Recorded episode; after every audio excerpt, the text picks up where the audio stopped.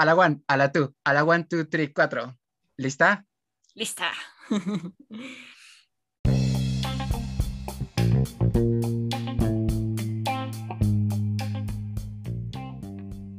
Paradigmas de MEX es un proyecto dirigido a todas aquellas personas que no encajan en el molde y buscan otra manera de ver y hacer las cosas.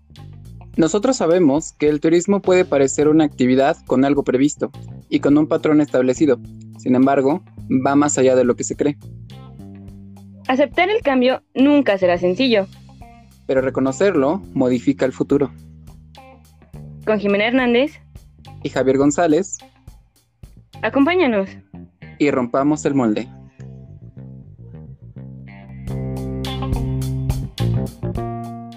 Bienvenidos a este nuevo episodio de Paradigmas MX, amigos, amigas y amigues, en donde eh, rompemos moldes, siempre lo hacemos. Javi, ¿cómo estás el día de hoy?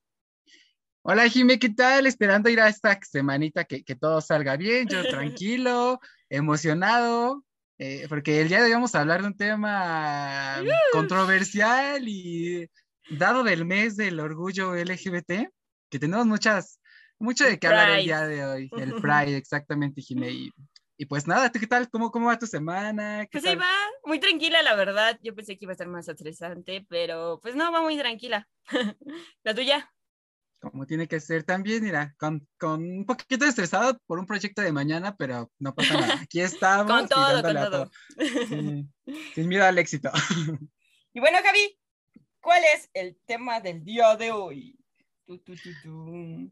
el tema del día de hoy es LGBT plus, un mundo de colores. ¡Ay! y, y, y está muy controversial el tema que vamos a tratar el día de hoy. Sin embargo, lo quisimos eh, tomar a cuenta justo por, por el Pride, por el mes del orgullo. Por estas fechas tan, tan conmemorativas que tiene un trasfondo muy importante, ¿no, Jiménez? Que tiene una historia sumamente intensa que, sí, muy que para llegar para llegar a hablar el día de hoy de esto, pues pasaron un sinfín de sucesos. Exactamente.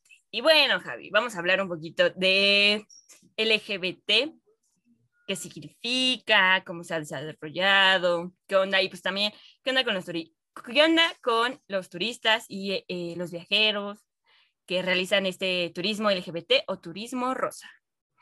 Ajá, mejor conocido en, en muchos aspectos como el turismo rosa. Y sí, primero, yo creo que para iniciar vamos a, vamos a hablar un poquito de estas iniciales de las letras, ¿no? Que a veces había un maestro, si recuerdas a, que teníamos en segundo semestre Carreño que decía LGBT, T y Q y todo el abecedario. Yo, yo me reía y me gustaba mucho ese término porque hay veces que ni uno sabe tantas letras que hay, que existen tanta diversidad que hoy en día este, está a flor de piel y, está bien, ¿no? Porque al final de cuentas ya se está integrando a todos y cada uno de pertenecientes a esta diversidad. Justo, Javi, y cada vez surgen más, porque si bien no estamos como casillados en un aspecto solamente, entonces hay que buscar este, todo, todo esto que, que nos define y con lo que nos hallemos, ¿no? Y bueno, para, para empezar, primero hay que distinguir un poquito. Una cosa es orientación sexual, otra es identidad de género y otra es expresión de género. Yo sé, yo sé que pues, parece lo mismo, ¿no? Suena más o menos a lo mismo, pero no lo son.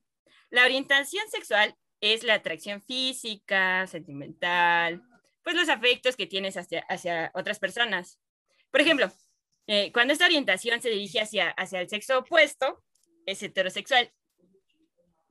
Y cuando se, se orienta al mismo sexo, se habla de la homosexualidad, que aquí es donde entran los gays y las lesbianas. Eh, y cuando se encausa ambos sexos, se conoce como bisexualidad.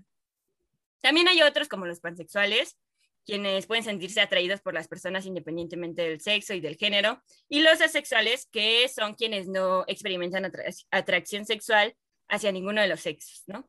Por decirlo así. Esa es la orientación sexual, no se les olvide. Luego está la identidad de género, que tiene que ver con la inclinación a aceptar o a identificarse con todo lo, asociado a, uno o a otro sexo. Y aquí es donde entran los transexuales y los transgénero, que, la, gran diferencia es que los transexuales eh, eh, se consideran opuesto al sexo y quieren cambiarlo. O sea, no se consideran, poniendo un ejemplo muy burdo, una mujer, no sé, que nació con aspectos sexuales o biológicos anatómicos de mujer o del sexo femenino, mejor dicho, y que, que, no se identifica con ese género, se, convierte al eh, sexo masculino. Y en este caso, no nada más sus características eh, y, sus características materiales, sino también sus características anatómicas. Esos son los transexuales. Y los transgéneros son cuando se identifican con el sexo opuesto, pero no cambian su anatomía. Y por último, tenemos la expresión de género, que son las personas que utilizan un performance de género eh, considerando distinto al suyo. E-, eso involucra que, eh, lejos de ser, que, implica una orientación o preferencia sexual, como son los transvestis. ¿Y, ¿y qué más, Javi? A ver, ¿qué, ¿qué letra nos falta? La Q. La Q, que quiere decir queer, que estas personas son aquellas que, que no rechazan su sexo de nacimiento, pero tampoco se identifican con otro en particular. O sea, prácticamente que están, están de acuerdo con lo que son, quienes son, y no tienen una distinción alguna por, por, su, mm, por su apariencia, su forma de ser o por el sexo que tuvieron al, nacer como tal. Y, fíjate, bien lo mencionas, y estas diferencias eh, son muy importantes y significativas en el desarrollo de estas, en estas siglas, ¿no? Porque eh, tenemos que LGBTTIQ y hay letras de más que, se anexan cada vez, pues eh, L significa lesbiana, G gay, B bisexual, T transgénero como ya mencionabas, otra T transexual, la siguiente transvesti, travesti, intersexual y queer, que son las, mm, las principales letras consideradas en, en esta sigla. Sin embargo, como hemos visto, pues ya se le agregan cada vez eh, más a la diversidad que, que, pues hay veces que, que no, no se termina de conocer, ¿no?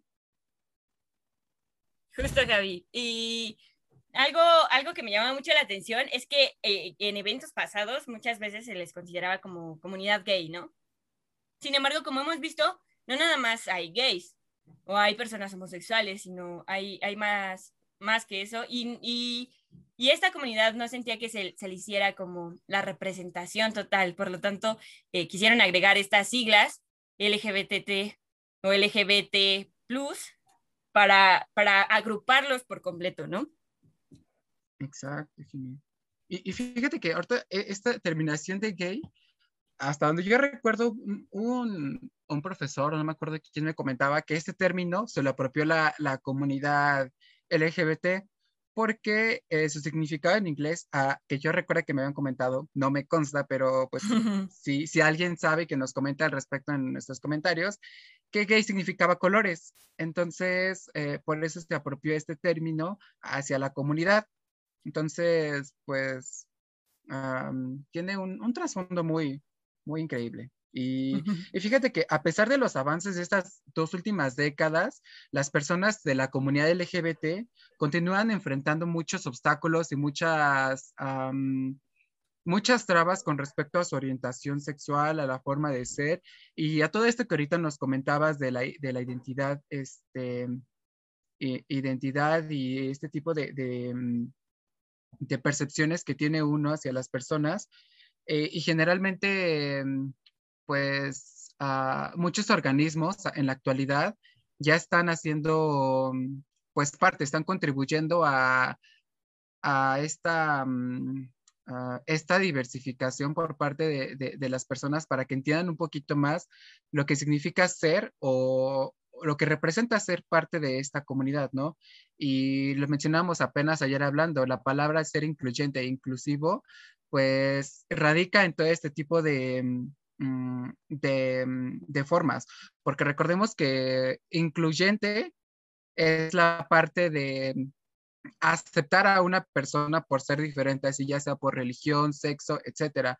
Pero inclusivo no solamente es aceptarlo, sino tomarlo parte de, no haciéndole distinción, una, por ejemplo, digamos, estamos en un salón de clases y hay personas de diferentes colores. Ah, entonces, eh, cuando se integran al salón y nosotros a lo mejor no estamos a gusto con su presencia, pero están porque tienen que estar, porque así lo dicen los derechos, porque así esto y el otro, estamos siendo incluyentes, pero a partir de que aceptamos que son diferentes y los tomamos como iguales, estamos siendo inclusivos. Eso quiere decir ser incluyente e inclusivo, que muchas veces se tiene que apostar por esta parte en todas las organizaciones ya, y, es este incluso... Mm, mm, redundante de que hay algunas organizaciones y empresas que utilizan esa palabra, inclusivo, porque te están dando a entender que ya están eh, dando un paso más a la moralidad, ya están adentrándose a este tipo de, cambios radicales, este tipo de paradigmas que son fundamentales hoy en día. Y aquí entra el, precepto moral, ¿no? Si bien uno eh, es más a fuerzas que de gana y, y, el otro ya te involucra completo, ¿no? Y te acepta de la manera adecuada. Entonces, creo que eh, bajo estos esquemas y en el desarrollo que ha tenido eh, la comunidad LGBT, porque no ha sido nada más de, de, ahorita, ¿no? Si, si bien eh, el sistema em, neoliberal y, el capitalismo en específico han aprovechado como todo este orgullo del Pride para ponerlo como en tendencias comerciales, cuando en realidad ha estado desde, desde los principios de la humanidad. Estas hay que recordar que la sexualidad es un aspecto eh, fisiológico y que es por naturaleza. Entonces, eh, eh, bajo este esquema, pues se deben de establecer principios que den el desarrollo humanitario a todas las personas. Exacto, Gemma. Y, bien lo mencionas, ¿no? Que tienen este trasfondo en, en, épocas pasadas, ¿no? Incluso en la época feudal, en eh, eh, en los griegos hay muchas incidencias, ajá, exactamente, donde este tipo de prácticas era común, ¿no? No era, si bien no era como que algo que toda la gente lo hacía, pero no era mal visto porque incluso los... Eh, en algunas, en algunas este, comunidades, porque yo tengo entendido que, por ejemplo, aquí en, en, en México en específico, antes de la conquista, en el esquema de Em, clásico y postclásico, e, este hecho de la homosexualidad estaba prohibido, ¿no? Sin embargo, hay otros que no, los, que no y que lo establecían muy bien y que lo representaban de la manera adecuada. Así es, y, y fíjate, por ejemplo, en Babilonia la homosexualidad era considerada algo aceptado y, y, no era condenada. Entonces, pues, en Grecia en Grecia son conocidas las relaciones entre hombres y adultos jóvenes. Pues los grandes eh, filósofos, Javi. Ajá, Alejandro Magno, tan solo, un gran ejemplo de, de este tipo de, de este que era de Grecia, me parece, ¿no? Sí, él fue un gran conquistador. ¿Y, quién, quién, iba, quién, le iba a poner un pero, no? ¿Quién le iba a decir un no siendo un personaje de esa índole, no? Entonces, ese tipo de situaciones, pues, no eran mal vistas. Eh, eh, hubo un cambio de paradigmas a partir de un momento en el que la gente se empezó a cerrar y incluso antes de la Segunda Guerra Mundial, estos casos eran sumamente condenados y habían cadenas de muerte, había un sinfín de cosas por este tipo de orientaciones. Y también se puede dar un esquema teocrático en muchas ocasiones, ¿no? Si bien eh, algunos libros sagrados prohíben eh, este aspecto, y lo tenemos muy claro nosotros, que, bueno, no, no sé eh, qué religión profeses tú o qué religión profesan los demás, pero en, en, en mi caso, que es el catolicismo, pues establece, ¿no? E, este hecho de que el texto de, de Gomorra, ¿no? De Gomorra y Sodoma que prohibían estas prácticas, entonces, y que las castigaba también de una forma. Entonces, eh, eh, bajo este esquema eh, se puede establecer las conductas de, de, muchas comunidades y de muchas tendencias que se han desarrollado a partir pues, Ajá, y bien, como lo dices, en, Gomorra, donde estas prácticas sexuales de la iglesia las consideraba prohibidas y sobre todo eh, se condenaba todo lo que no fuera reproductivo, lo que no fuera, este, lo que incluyera la homosexualidad, como lo mencionas de sodomía. Sodomía, eh, esta falta de interpretación eh, o ir en contra de la Biblia, pues representaba ah, con frecuencia pues, aseveraciones. Justo, y, fíjate, aquí en México, si bien se estableció en la, en la colonia un desarrollo católico y un apego al cristianismo, eh, sin embargo, eh, con las leyes de reforma de Benito Juárez, pues fue hasta el siglo XIX que se quitó por completo el establecimiento del poder em, de la iglesia y el Estado, ¿no? Entonces, fíjate cuántas, cuántos años no pasaron para que se consolidara y se estableciera este, este pensamiento aquí, nada más aquí en México, ¿no? Oye, ¿tú, te imaginas a Leonardo da Vinci encarcelado por algo? ¿O, tú alguna vez escuchaste que estuvo encarcelado? No, ni idea, Javi. ¿Lo estuvo? Fíjate que en el Renacimiento destacan homosexuales como Miguel Ángel y Leonardo da Vinci, el cual Leonardo da Vinci estuvo encarcelado por ello. No inventes, y justo solamente por el hecho de tener preferencias sexuales distintas a los demás, ¿no?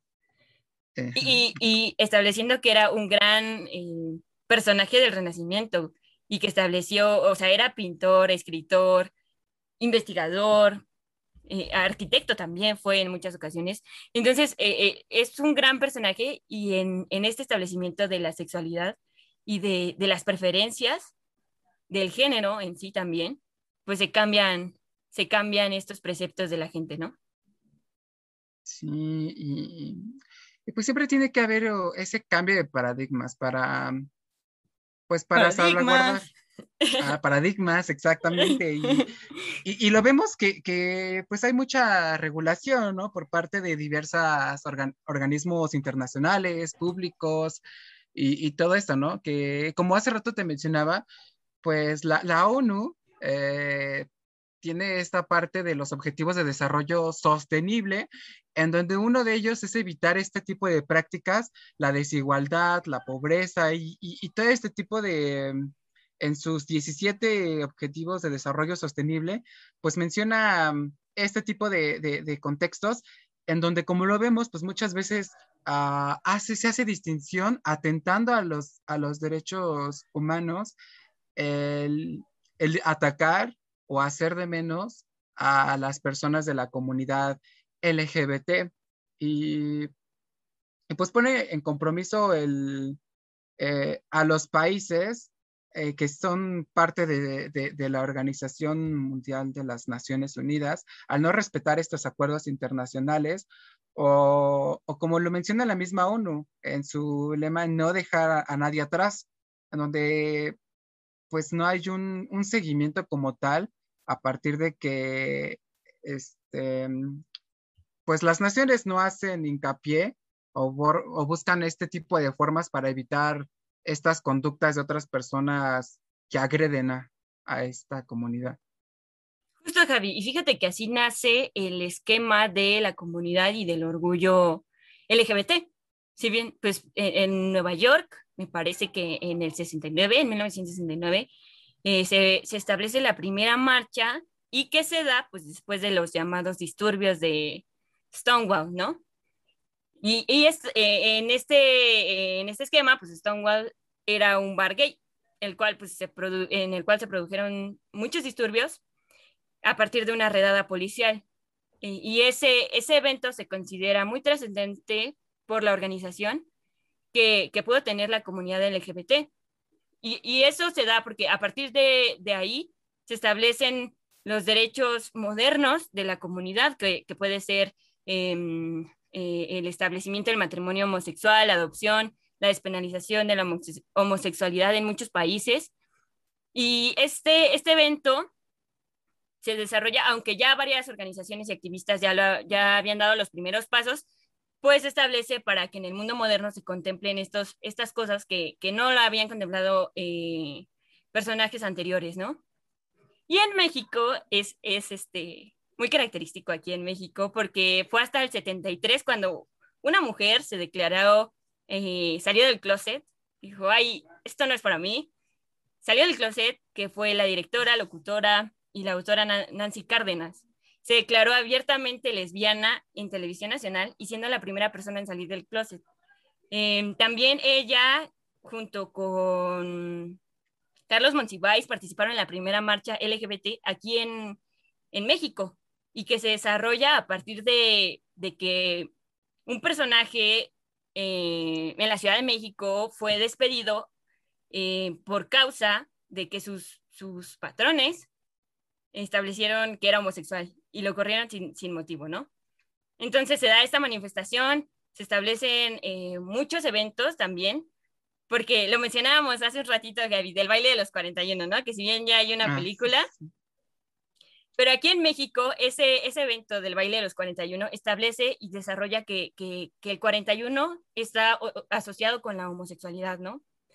Entonces, e- el, el desarrollo de este baile se da porque eh, en 1901, que es el, el, el periodo de gobernación todavía de Porfirio Díaz, se establece, se, se hace una rodada aquí en la calle de Tacuba, en la Ciudad de México, y eh, se, se, pues, atrapan a 41 hombres, ¿no? Que estaba, la mitad estaba vestido de mujer. Y la otra mitad, pues, vestidos de hombre, y estaban en un baile. Se dice que en vez de 41 eran 42 y que el otro participante era Ignacio de la Torre, que era yerno de Porfirio Díaz. Y, Porfirio Díaz, pues, lo quitó de este, de este escándalo, ¿no? Si bien eh, se, se, capturaron como estas 41 personas, varios fueron condenados y, y, y, otros fueron exiliados a Yucatán. Sin embargo, pues este número 41, 41 aquí en México ha sido característico eh, de la homosexualidad a partir de eso, ¿no? Y se puede establecer por, que en muchas ocasiones en marchas LGBT se establece el 41 como, como número principal, ¿no? Ajá. Fíjate que eh, no, yo no conocía esa parte, ya hace ratito te comentaba, ¿no? ¿Qué, sí. ¿de, qué, ¿De qué se trata? ¿De qué es este, este 41? Y, y me dijiste, lo vas a conocer igual que todos, y, y es sorprendente, ¿no? Cómo, eh, pues, cómo, cómo hay sucesos que, que, que, que, pasan a lo largo del tiempo para que, pues, tengamos ese, ese acontecimiento histórico y darnos otras perspectivas generales de lo que implicaba este tipo de prácticas, ¿no? Incluso una fiesta donde estaban ese tipo de, eh, de actores principales o personajes, pues, Dios, es un... sorprendente. Y, y, oye, hablando de todo este tipo de cosas, uh, también tenemos, y no podemos olvidar, eh, eh, regresando un poquito a esta parte de los derechos eh, LGBT, que también hay una lucha sin precedente a partir de los años 80, cuando el SIDA llega sí, sí. A, a, pues a conocerse, a darse a, a, conocer a nivel mundial y empieza a haber un, un cierre brutal o, o una parte um, negativa para este, la, la, comunidad LGBT, ¿no? Porque este virus o este SIDA empieza a ser una pandemia ante la población homosexual y trans que ponen desprotección legal a este tipo de parejas y catalogados por la sociedad incluso como, eh, pues como malas personas que tienen actos ilícitos donde están condenados de vista, de muerte, de todo tipo de personas. Las familias incluso eh, desheredaban a sus hijos, los retiraban de sus casas, los corrían a ver cómo te las arreglas, pero el simple hecho para no tener contacto con su propia familia, ¿no? Sí, era... Y, y, era una enfermedad que nadie conocía, o sea, era relativamente nueva. Eh, fíjate que la, la, vez pasada escuché un comentario de la pandemia y decía, decían que, que esto de la pandemia era muy parecido a lo que había pasado con los gays, ¿no? Que porque no sabían cómo se contagiaban, no sabían cómo, cómo se esparcía y, a quiénes les daba, porque si bien los gays eran quienes, quienes lo habían desarrollado por este esquema de la protección, pero pues no sabía nada. y, y, era una plática ya de señoras y, me dio risa porque la otra señora le dice, eh, esto está peor que el SIDA, porque esto ni siquiera, o sea, el SIDA es por contacto sanguíneo, ¿no? Por algún esquema de esta índole, el sí, sí, intercambio de fluidos. Y, y, la señora dice, esto nada más es por que te estornuden, ¿no? O sea, ni siquiera tiene que haber un, un aspecto eh, de fluidos, de sangre, de, de, alguna cosa así para que te enfermes de, de COVID. y es algo muy cierto, o sea, en realidad en su época el, el SIDA, que en ese entonces era considerado como GRID y ya traducido así eh, eh, al español, era conocido como inmunodeficiencia asociada a la homosexualidad, ¿no? Y tú desde ahí te das cuenta, GRID que involucra a la homosexualidad y a los gays, pues estaba era un choque completamente. Y, se, desarrolla pues este esquema de que pues no saben cómo se transmite, cómo se, cómo se puede llegar a, a, tratar. Y muchas personas los aislaban, ¿no? Y, se, se, violaban muchos derechos humanos que en ese esquema ya estaban eh, desarrollados. Sí, y, afortunadamente hubo una lucha constante para, eh, pues, para informar eh, este tipo de cosas, ¿no? Y, decir que sí, ok, sí es, sí es un virus letal, pero pues cuando hay precaución y hay cuidados, pues se pueden eh, prevenir muchas, muchas enfermedades. En este caso, pues es el SIDA.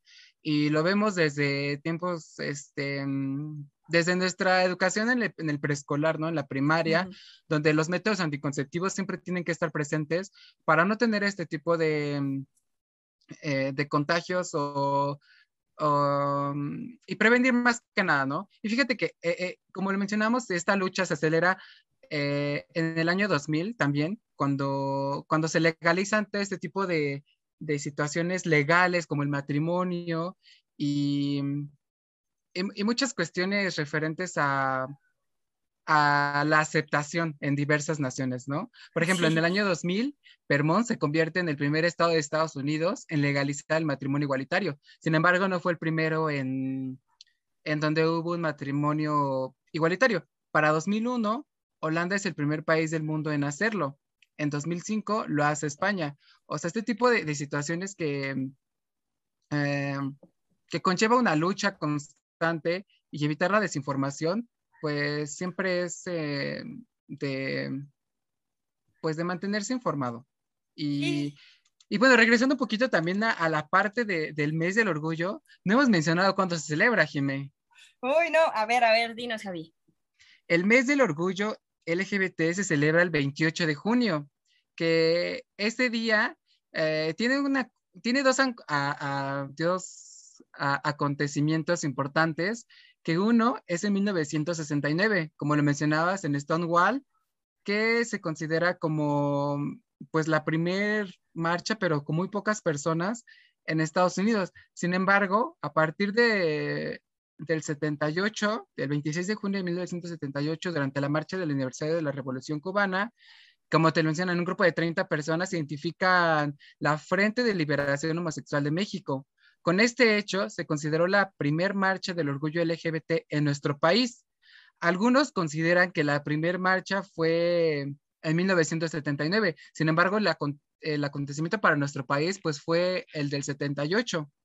Justo, en el 78. Y si bien se nota la diferencia, ¿no? En Estados Unidos se da como en el 69 y aquí en México hasta el 78 se establece la, la primera, ¿no? son casi 10 años de diferencia y ahí se, se, se, desarrolla pues este esquema de, de, adopción en cuestiones. Y también hay que recordar algo muy característico de los 60 y fue que el, el, la homosexualidad era pues establecida como una enfermedad, ¿no? Muchas veces, y, la seguimos viendo en ocasiones, ¿no? Que muchas veces eh, se abren estas personas que tienen distintas orientaciones y preferencias y su familia no sabe cómo actuar o no, no los aceptan de la manera en la que son. Y pues acuden a estos centros que pues obviamente son falsos, porque pues eh, eh, la homosexualidad no es una enfermedad. Y eso hay que, hay que decirlo porque si bien desde los 60 se decía que, que, las, que las personas homosexuales pues tenían algún problema psicológico, ¿no? O psiquiátrico y pues eran tratadas con métodos muy extremos como la, terapia emética, electroshocks, e incluso en ocasiones hasta llegaban a castrarlos, ¿no? A los hombres en, su caso. Y, y, este esquema de que la homosexualidad era una enfermedad no se eliminó hasta que la Organización Mundial de la Salud dio, eh, dio un, un, este, eh, una declaración en la Asamblea General donde se mencionaba que la homosexualidad era eliminada de la clasificación internacional de enfermedades. Y adivina hasta cuándo fue esto, Javi. Ay, no quiero pensar que fue hasta recientemente, pero a ver, ¿cuándo? Hasta 1990. Imagínate. De los 90 para el 2000, pues son, ya son escasos 10 años para que se establezca esta, esta reglamentación del matrimonio igualitario, ¿no?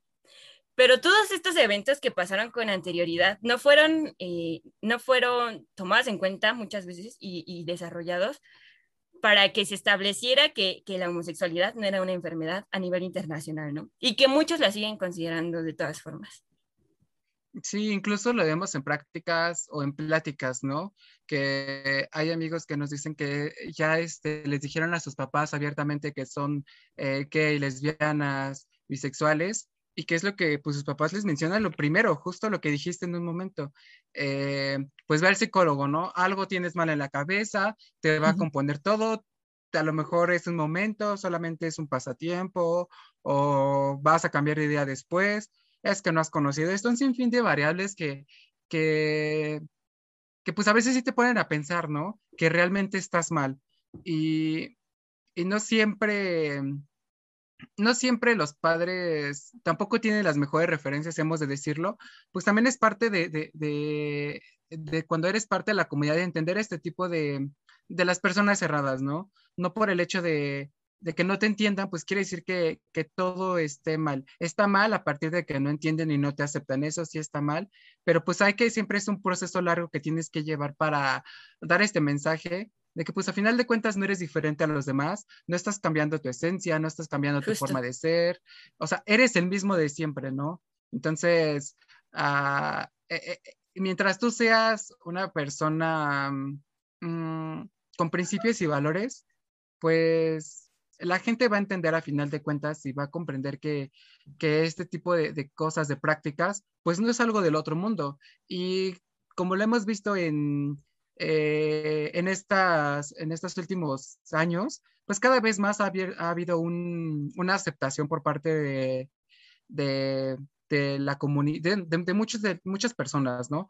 Y justo le hemos visto que ahora hay niños o las personas jóvenes que están entendiendo mejor el mensaje que los, los abuelitos, ¿no? Y, y, es obvio, ¿no? Porque se están plasmando este tipo de cambios a nivel mundial. Eh, porque pues ahora las redes sociales influyen mucho en la perspectiva de, de las personas.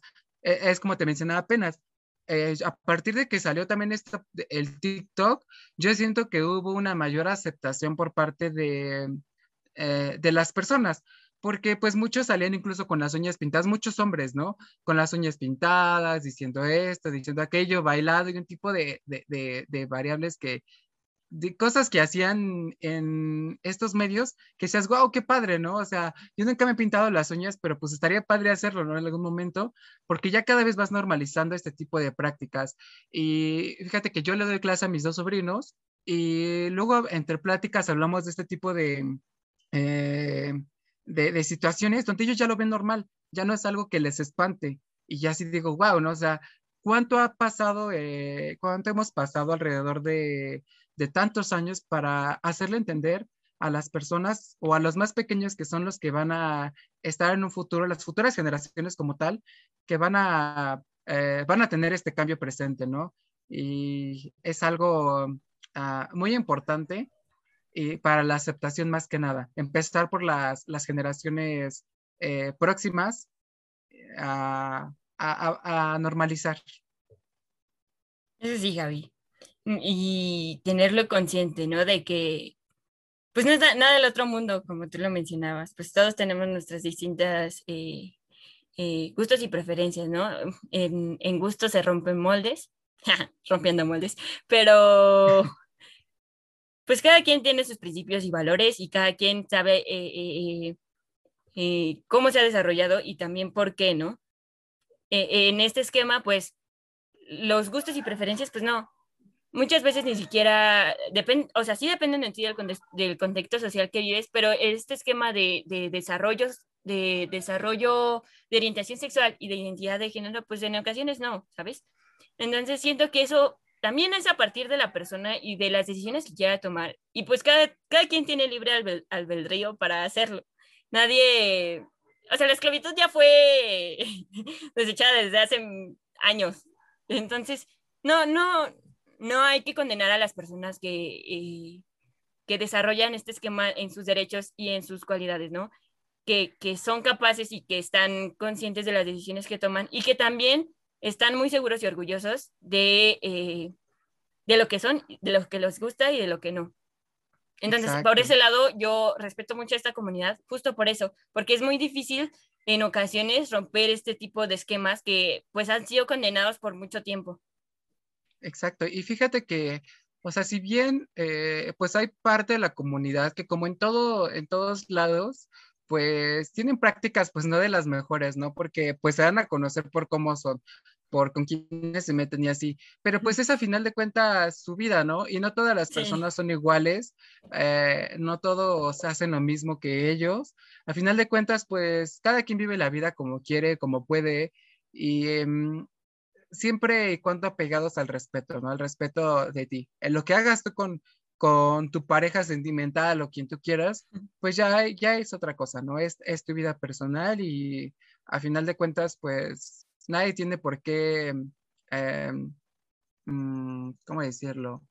Ah, hacerte de menos por las prácticas que haces. Incluso lo vemos con personas eh, heterosexuales, ¿no? Que incluso estando casadas, así, el otro están con una persona, están con otra, pero ahí no se ve mal. Entonces, por el simple hecho de ser parte de una comunidad, pues ya se te cataloga por ser como otras personas. Entonces, pues hay que tener mucho, mucho respeto y mucho cuidado hacia este tipo de, orientaciones y, y, pues definir lo que eres, pues siempre es una parte esencial y fundamental para la felicidad, ¿no? Y vivir sin miedo es mejor que nada. Y a final de cuentas, si decides decirle a las personas lo que eres, lo que no eres, pues está bien. O sea, no, no es como que tengas una, una un papelito en la frente que digas, que digas, este, soy gay, soy y ahí Se rompen, y ahí se rompen como todos los eh, estereotipos que, que, que, se plantean, ¿no? Muchas veces este, tenemos pensado que las personas de esta comunidad se, se comportan de una manera, se visten de una forma, les gustan ciertas cosas y en realidad no es así. Exacto, y, y, fíjate que hablando de esos, como dices, esos estereotipos, pues hay muchos y muy importantes que, que pues tenemos aquí algunos, que por ejemplo, mm, no hay niños ni hay niñas LGBT. Los niños y las niñas no saben lo que quieren o están muy jóvenes para decidir. No, no, no, no, no. O sea, a, pesar de que eres muy joven para entender las cosas, pues desde pequeños tú estás inclinándote hacia una orientación, tú estás definiéndote como persona a partir de que los adultos dicen qué es lo que tienes o lo que no tienes que hacer, pues ya están atacando contra tu personalidad, ya están atacando contra tu identidad. Y, y pues si bien todo esto lo vemos con prácticas, como mencionamos hace un momento, apegadas a la religión, ¿no? Porque e, en la mayoría de los casos es así, porque pues la, la iglesia lo ve de esta manera y mi familia es así, pues está bien, está mal, o un sinfín de estereotipos. Hay otro que, mencionamos hace rato, los gays y las lesbianas son enfermos mentales. No, o sea, hay, hay que entender que estas prácticas, uh, pues no, no, no es por una enfermedad mental. Y lo mencionaste hace un momento, hace rato. O sea, ya la misma Organización Mundial de la Salud ya dijo que no es una, no es algo mal, no es algo mental. Entonces, uh, pues tener mucho cuidado con esto. Así estereotipos tenemos sin fin que, no se nos acabarían de mencionar, ¿no? También este esquema de que rompa, eh, rompamos el esquema de, que en muchas ocasiones se tiene como la masculinidad y, la feminidad, ¿no? Como este esquema del rosa y el azul, o, los juguetes que son como carritas, muñecas. O sea, este esquema de, de romper todo lo que nos separa de un extremo a otro, ¿no? Muchas ocasiones, eh, eh, pues tú lo mencionabas, desde niños se establece este patrón de desarrollo y que, o sea, somos niños, ni siquiera lo tenemos en cuenta, sin embargo, lo vamos desarrollando, ¿no? Y es muy importante establecer eso. Eh, fíjate que em, no me acuerdo qué, qué asociación hizo un video sobre corre como niña, ¿no? y establecían este hecho de que las niñas corren como cautelosas, así bajando las manos, tranquilas, ¿no? Sin embargo, cuando le pedías a una niña que corriera como niña, pues corría con todo lo que ella podía. Y en este esquema se desarrolla pues lo que ya tenemos eh, generalizado a nivel global, porque pues ya es esquema de la globalización también. Exacto. Y, y, aquí entra esta parte, como dices, ¿no? De, de, los colores, cuando, pues, incluso estando en un baby shower o en un, este, o en un, cuando ya es recién nacido el bebé, pues, ay, este, ¿qué fue, niño o niña? Ay, es un rosita para la niña, un azul para el niño y, y un sinfín así de, de, cosas que tú dices, pues a final de cuentas el niño no va a entender, tú eres el que entiendes lo que está pasando, si tú quieres hacerle esa diferencia desde pequeño, pues está, eh, cada quien, pues los padres son libres de, educar a sus hijos, pero pues siempre hay que darles a entender ese, mensaje a los niños, ¿no? Que no está mal lo que quieran ser así. Incluso fíjate que a mi artista favorita, que es Adele, tiene a su hijo que se llama Angelo, donde siempre me sorprende eh, su forma de ser, de vestir, o qué tan abierta es Adele, porque dice, yo le pregunto a mi niño, o, así de, o, lo que él prefiera, qué quiere ponerse, vestido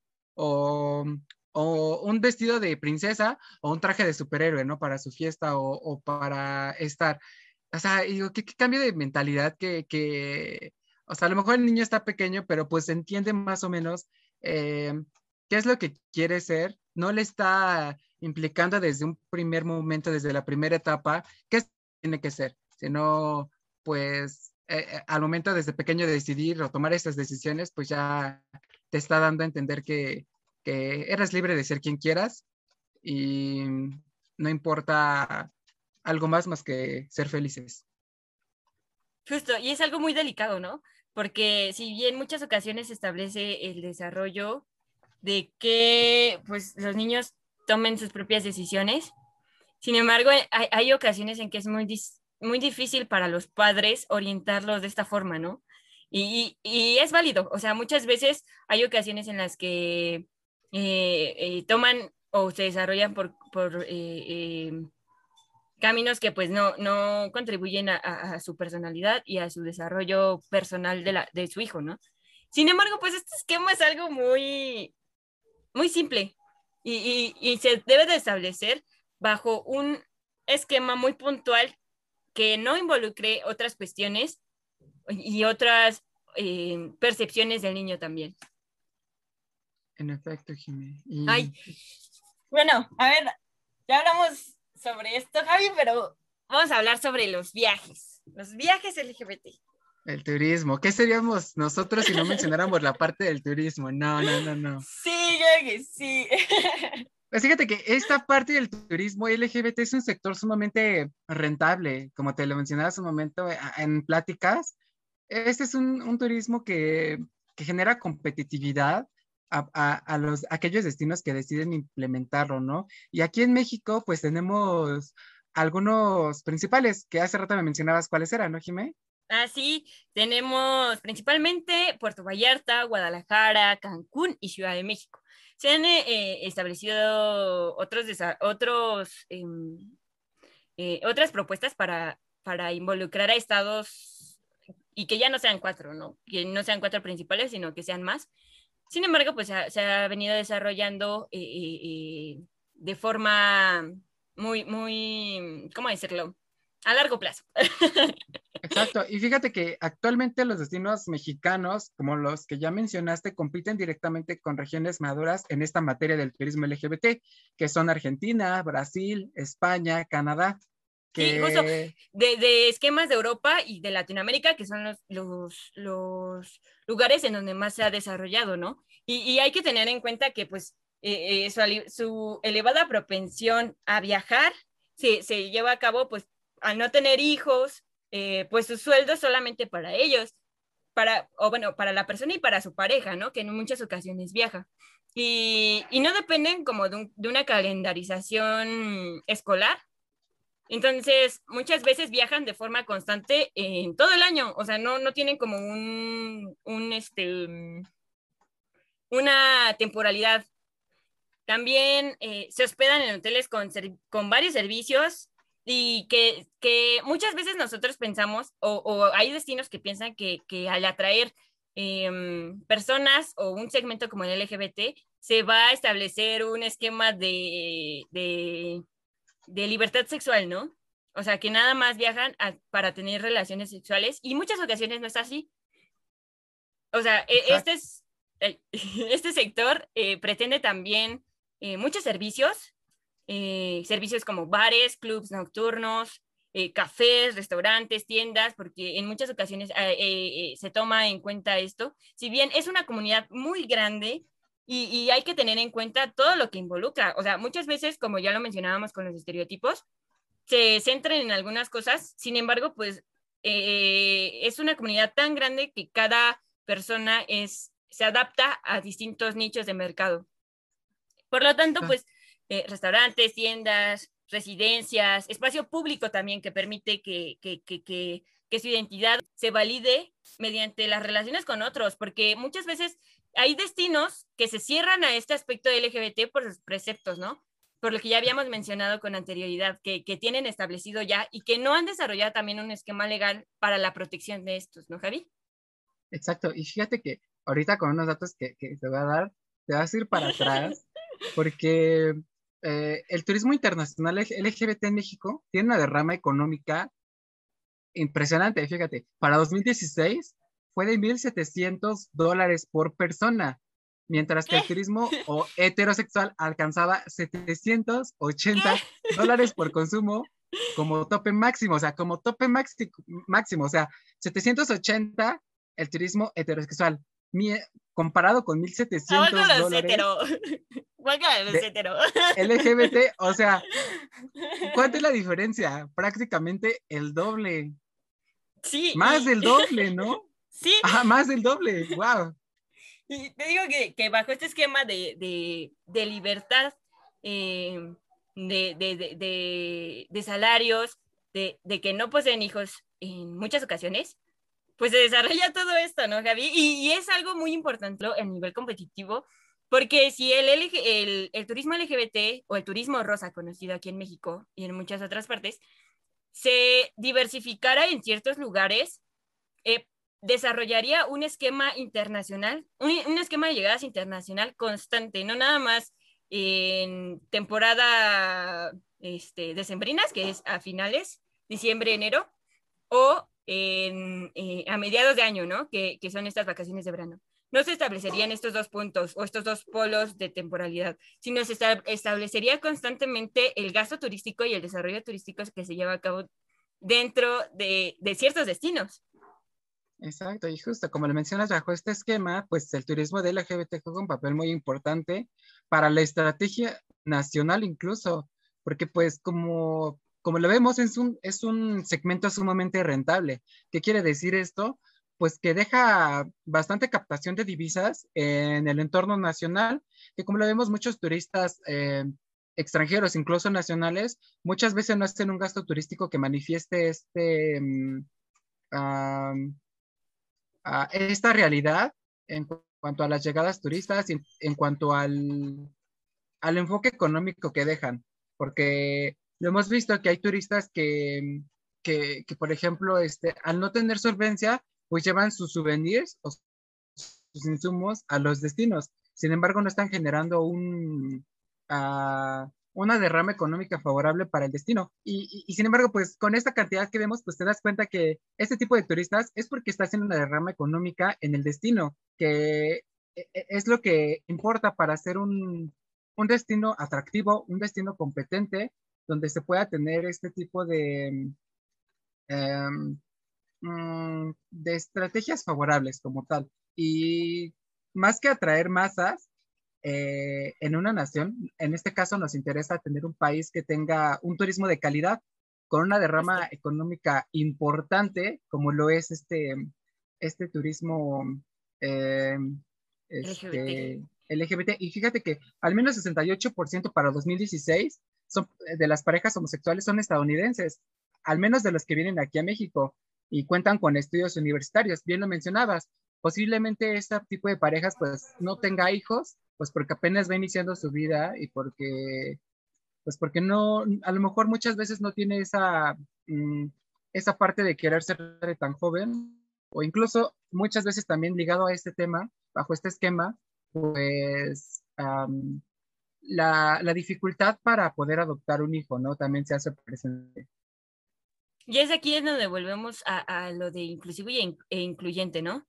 eh, si bien muchas veces estos destinos pues solamente se suman por un aspecto económico, sin embargo no toman acciones necesarias o aspectos de servicios de calidad, cuestiones, eh, instalaciones, productos que sean dirigidos hacia ellos. Y, muchas veces eh, se da que este tipo de segmento viaja a una región y esta región no está preparada, ¿no? Y, y, lo digo por aspectos ideológicos. Si un servicio está mal en alguna cuestión, se, dice que 8 de cada 10 clientes regresan a un lugar por el servicio. Entonces, imagínate si en un servicio, si estás en un restaurante, en un hotel y, te hacen el feo o te establecen este, este cuestionamiento de, de género, de orientación sexual, te discriminan, te llegan a insultar hasta en ocasiones y pues obviamente tú ya no vas a regresar y jamás, ¿no? O sea, hasta que se establezca algo eh, eh, esencial y que se establezcan principios de calidad que permitan y que garanticen tu desarrollo en esa región. Si bien eh, el turista LGBT es muy perceptivo a estas, esta, este tipo de situaciones y dándose un evento de este, pues no vuelve a regresar y es algo que, que ya está perdido totalmente, ¿no? Sí, exacto. Y y pues, este, ¿qué, más tenemos? Además de, este tipo de, mm, de pérdidas en la cuestión de, por ejemplo, como le mencionas en el ejemplo del restaurante, ¿no? A partir de que te, pues, te niegan la entrada, pues a final de cuentas el turismo LGBT o, o las personas LGBT son eh, aquellas que tienen unos ingresos, al menos en Estados Unidos, superiores al de las parejas heterosexuales, donde tienen un, una decisión de compra o, este capital ah, para decidir a dónde quiere irse. Y pues al final de cuentas sus ingresos pues van a hablar por sí solos, ¿no? Tan solo, fíjate que el 65 mil dólares son lo que ganan los estadounidenses heterosexuales a nivel anual, eh, a nivel al año, que digan, al año, mientras que las parejas gays o LGBT, 110 mil dólares, o sea, es prácticamente el doble, de 65 mil dólares a 110 mil dólares anuales, pues si te corren de algún lado, pues te vas a uno mejor, ¿no? A uno donde sí te acepte y a uno donde tú puedas eh, estar eh, protegido, seguro y donde no tengas este tipo de que afrontar este tipo de situaciones incómodas en muchas ocasiones. Y al final de cuentas, eh, este tipo de, lugares que te prohíben la entrada o que te hacen distinción alguna, donde no es incluyente, pues está perdiendo un segmento sumamente competitivo para su, local, sumamente competitivo para su empresa. Y está dejando, de, está dejando a un lado una oportunidad que puede ser un, factor clave para su, establecimiento. Y fíjate, Javi, que eh, bajo, bajo el desarrollo de, eh, esquemas eh, mm, mm, mm, normativos o legislativos eh, en, cuestiones como el matrimonio homosexual, el matrimonio igualitario me parece, ¿no? Ajá, matrimonio igualitario, exacto. El matrimonio igualitario, muchos destinos se han venido, se han venido beneficiando por un esquema de turismo romántico. Y esto principalmente porque hay ocasiones en que los destinos o los lugares de origen de estas personas pues no tienen un, esquema de mm, matrimonio igualitario dentro de su localidad y dentro de la nación en la que se están desarrollando. Entonces se desplazan a otro destino eh, que les permita hacer esto y que también desarrolle el esquema que, que ellos buscan, ¿no? Que es este esquema romántico que no se da en cualquier lado. En efecto, Jiménez. Y, fíjate que pasando un poquito a este, a este lado que, mencionas del matrimonio igualitario, pues aquí en México también tenemos algunos, ah, algunas inquietudes, ¿no? Algunas este, ah, cosas para comentar, ¿no? Fíjate que, que pues sí, como mencionas, eh, muchas veces en el turismo esta parte de, del matrimonio se hace presente en algunas regiones eh, como Cancún, la Riviera Maya, este, mm, esta parte del sureste de, México, que es un, lugar sumamente, son lugares sumamente atractivos para desarrollar este tipo de, eventos, ¿no? Y, y, mm, pues yéndonos un poquito de, de la parte normativa, legislativa, pues tenemos que el matrimonio entre personas del mismo sexo en México es legal eh, en 20 estados a nivel estatal, en tres estados a nivel municipal, siendo el único país de América Latina, imagínate, el único de América Latina en no reconocer las uniones del mismo sexo a nivel nación. ¿Y esto por qué? Pues por las, la autonomía de los estados, porque recordemos que cada estado de México es em, soberano, me parece, ¿no? ¿Sí, libre y soberano, sí. Libre y soberano, exactamente. Entonces, no puede ser reconocido a nivel país por este tipo de, situaciones. Sin embargo, pues son, mm, son dos estados y dos están en proceso para em, próximamente aceptar el matrimonio igualitario. Sin embargo, pues nos damos cuenta que algún aún así falta, pues en materia legal, mucho por hacer en este ámbito. Y, además, eh, ¿cuándo lo han desarrollado también? Porque pues fue desde hace 10 años, nada, casi nada. Y, si bien en Estados Unidos tú habías mencionado que en el 2000 se da el establecimiento de eh, eh, la legalización en Estados Unidos, ¿no? Que sea legal el matrimonio igualitario. Aquí en México se da hasta qué año, Javi? Hasta el 2010, ¿no?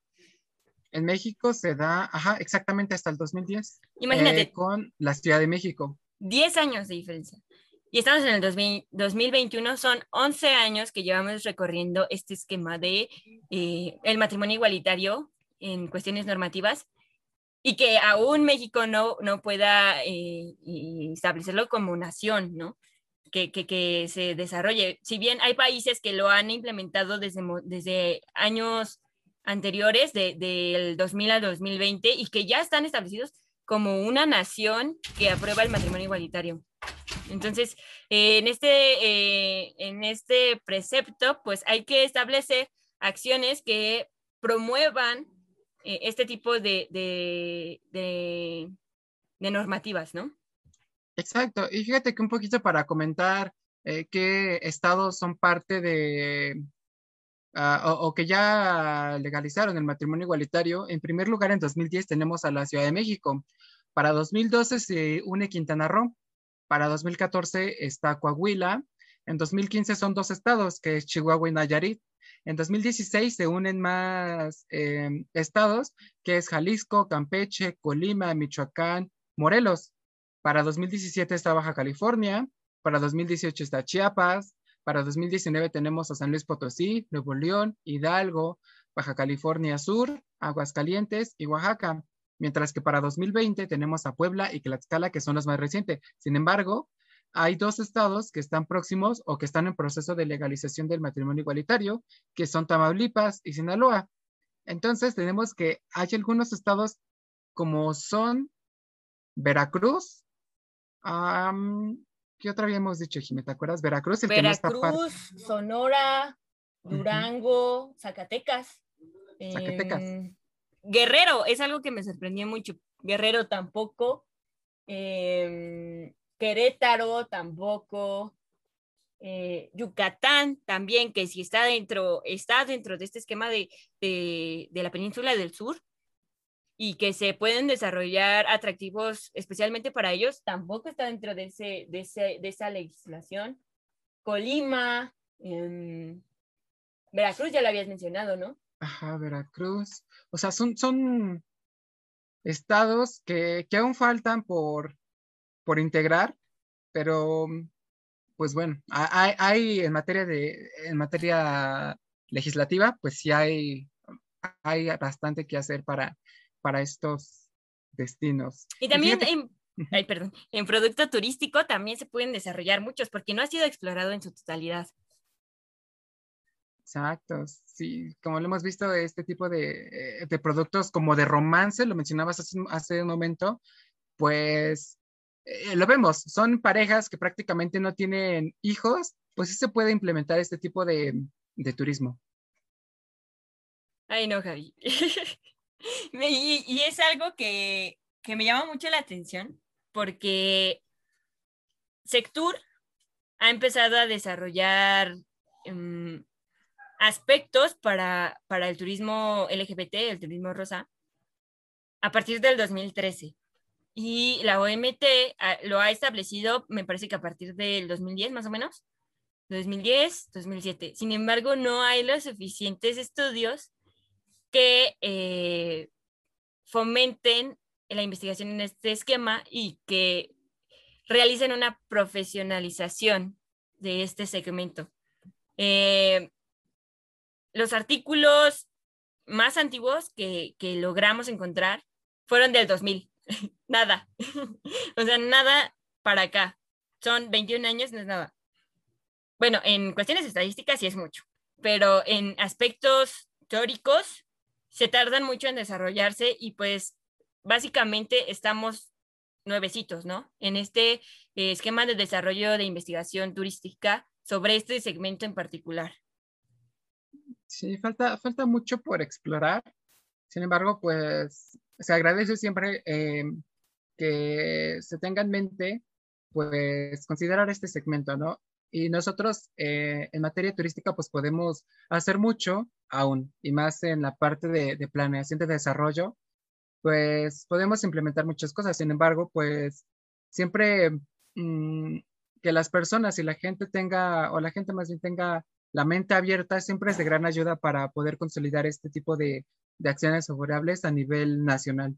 Justo, como lo mencionábamos, pues si la comunidad no la acepta, obviamente eh, no, no, se va a desarrollar de forma apropiada y tampoco eh, eh, los turistas se van a sentir cómodos dentro de este destino, ¿no? O dentro de este producto que podamos, podemos desarrollar.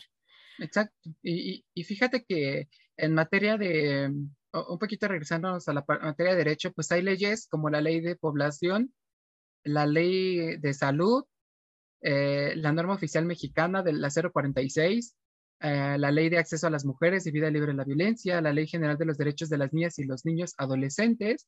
Eh, generalmente este tipo de, leyes para 2014 hicieron una reformación en sus artículos Mm, teniendo conciencia para este tipo de distinción de género y para las personas de la comunidad LGBT, donde pues mencionan, pues tan solo a mí me sorprendió mucho que lo incluyeran justo en la de niñas, niños y adolescentes, que se reconoce pues sus derechos como tal en, los intereses superiores a la niñez, la universalidad, la independencia, ese tipo de, acciones que van encaminados hacia un enfoque de libertad, o sea, si, bien ya estaban este, muchos, pues cabe recalcar lo que se reconocen a partir de 2014. Y justo mencionabas que la Sectur implementa ese tipo de este, acciones para 2013, ¿no, Jimé?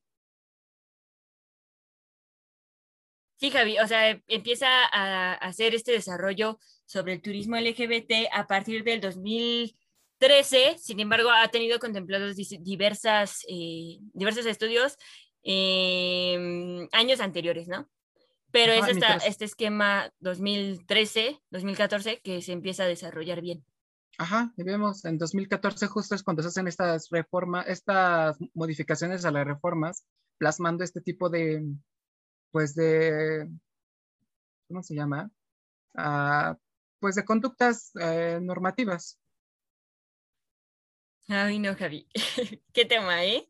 Ay, Dios, sí, está, está muy profundo y muy interesante, la verdad, porque muchas veces ah, cuando vemos incluso el desfile de la marcha LGBT en la Ciudad de México, pues nos divierte y, es bonito y decimos, wow, qué padre, ¿no? Tantos colores, muchas personas eh, del tinco al tango, diría yo, este, que, que, están siendo ellas, ¿no? Al final al cabo, pero muchas veces no entendemos ese contexto de por qué están ahí. Y ahorita, pues, con este tipo de pláticas, es un poquito más para conocer, pues, o, más cosas de lo que va implicado en una marcha de ese tipo. ¿Qué es lo que tienen en contexto? ¿Qué es lo que pasa en este tipo de...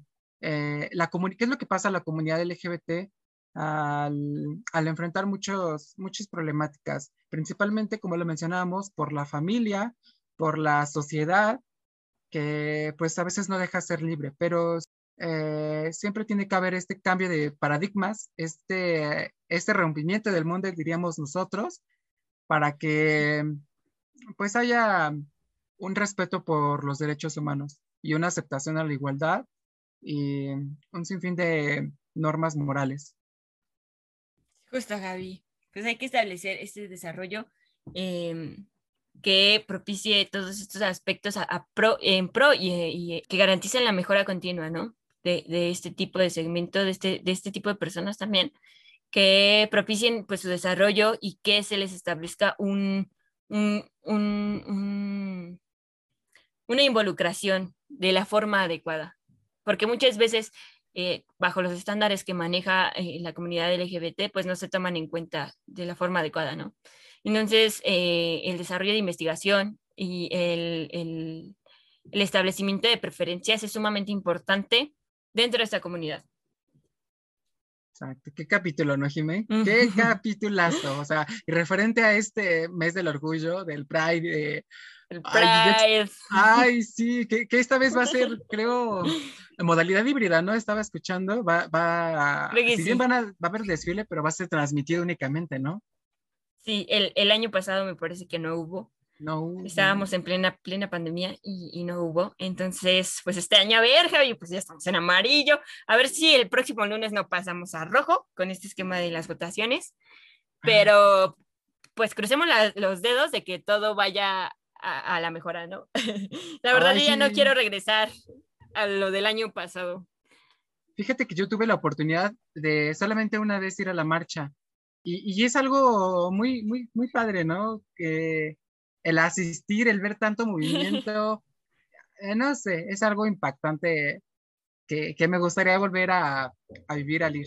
Sin embargo, pues, pues ni modo, esta vez no se va a poder y esperar el siguiente año, ojalá y esté la oportunidad. Ojalá, sí, verás que sí, Gaby. Pero bueno, Gracias por escucharnos. Si les gustó, háganoslo saber en nuestras redes sociales. Coméntale y compártelo. Javi, ¿cómo estamos en nuestras redes sociales?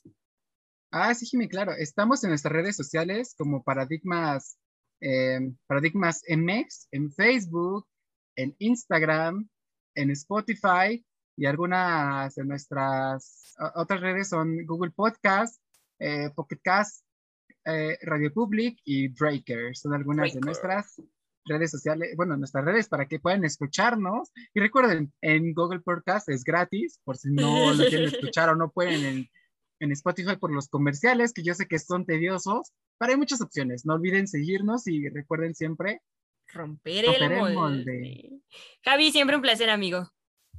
Un, un honor siempre estar contigo, Jimé.